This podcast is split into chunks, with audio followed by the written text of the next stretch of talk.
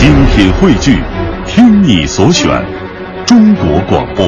radio.cn。各大应用市场均可下载。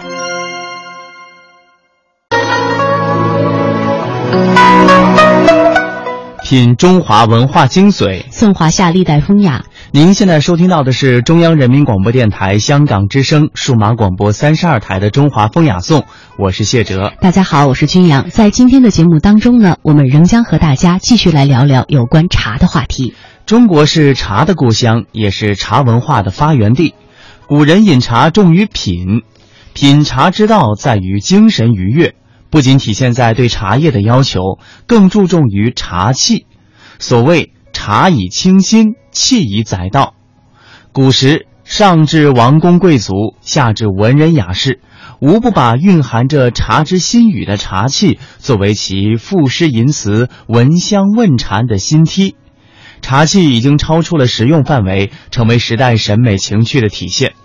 而推动茶文化发展的一群重要人群，就是古代士大夫、文人阶层。在接下来的时间呢，我们将听到的是中国社会科学院历史研究所的沈冬梅和中国农业科学院茶叶研究所的副研究员于良子为大家讲述的中国文人与茶的深厚渊源。接下来，我们一起走入人文中华。它的厚重，见证了岁月沧海桑田的变迁，见证了历史金戈铁马的呼啸。它们珍贵，因为岁月无法复制，历史不会重演。大明宫、大雁塔、颐和园、故宫、庐山，每一处都值得我们一再停留，细细回味与感知。中华风雅颂，人文中华。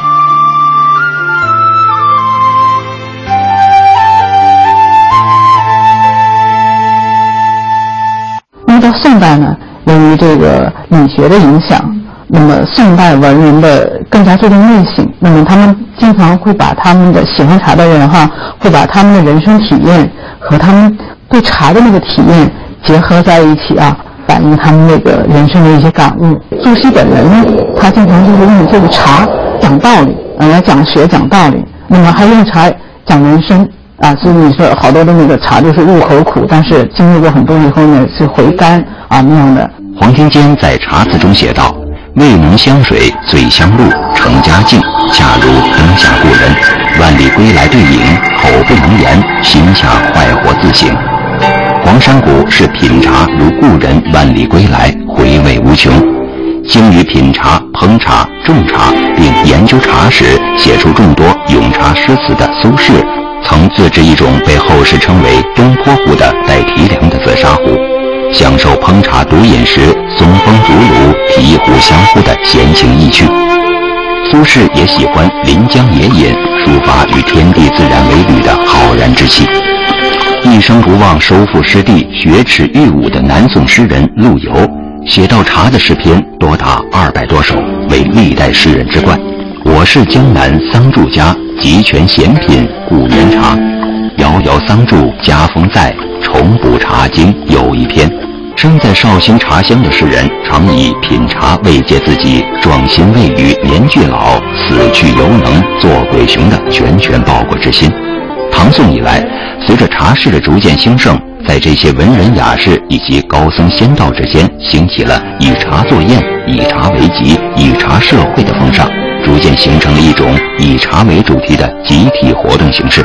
宋徽宗呢，作为一个就是啊勤勤劳苦无能啊这样的一个文人呢，他也是个文人哈，那么他也有这样的就是茶会的活动啊，他自己画了，就是传传说哈，就是他自己画了一个这样一幅这个文绘图。那么呃，据有美术史的研究呢，认为就是画面当中的一个人物就是宋徽宗本人哈。实际上，呃，文绘图就是呃反映了一个就是非常典型的宋代文人雅集的这样一个以茶为主题的文人雅集的这样一个场面。那么它的场景呢是在庭院当中啊，周围有这个那个呃树和花木哈这样的一个庭院当中。画的前端呢就是是这个主题的那个部分，就是跟茶有关的主题部分，就是描绘了很多的这个茶具，就是从那个茶炉、呃水水盆到这个呃汤瓶到这个茶勺等等哈。我们还有几个童子在那个备茶，那么在旁边的桌子上还放着琴哈。那么这样一个就是说有有茶有情花木那个庭院的这样的一种文人聚会，可以说是宋代啊文人这个雅集的这种一个比比较典型的一种状态。在这些茶宴、茶集、茶会上，与会者一方面明爱传花饮，欣赏茶的色香味形；一方面时看卷素材，相互赋诗言志，作画抒情，以饮茶的物质享受扩展到茶会的精神享受。唐人斐问在茶注中说茶，其性精清，其味好洁，其用涤凡，其功致和，参白品而不浑，悦正饮而独高。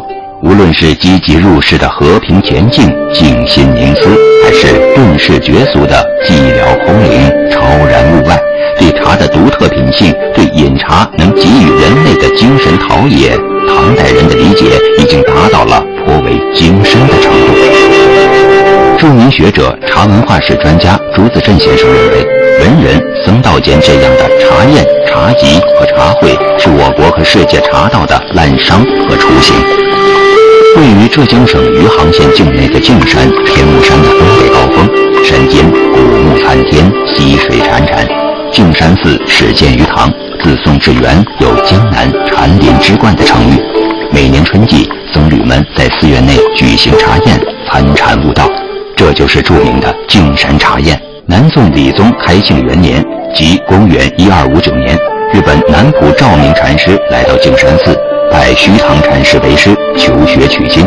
学成后，将径山茶宴仪式带回日本。日本内具名物考记载，茶道之起在正元中，驻前崇福寺开山，南浦照明由宋传入，足见日本茶道是在我国宋代茶宴的基础上形成和发展起来的。中国茶道是日本茶道的一个母体，这是我们两国人民都承认的啊，这是一种事实。那么，为什么？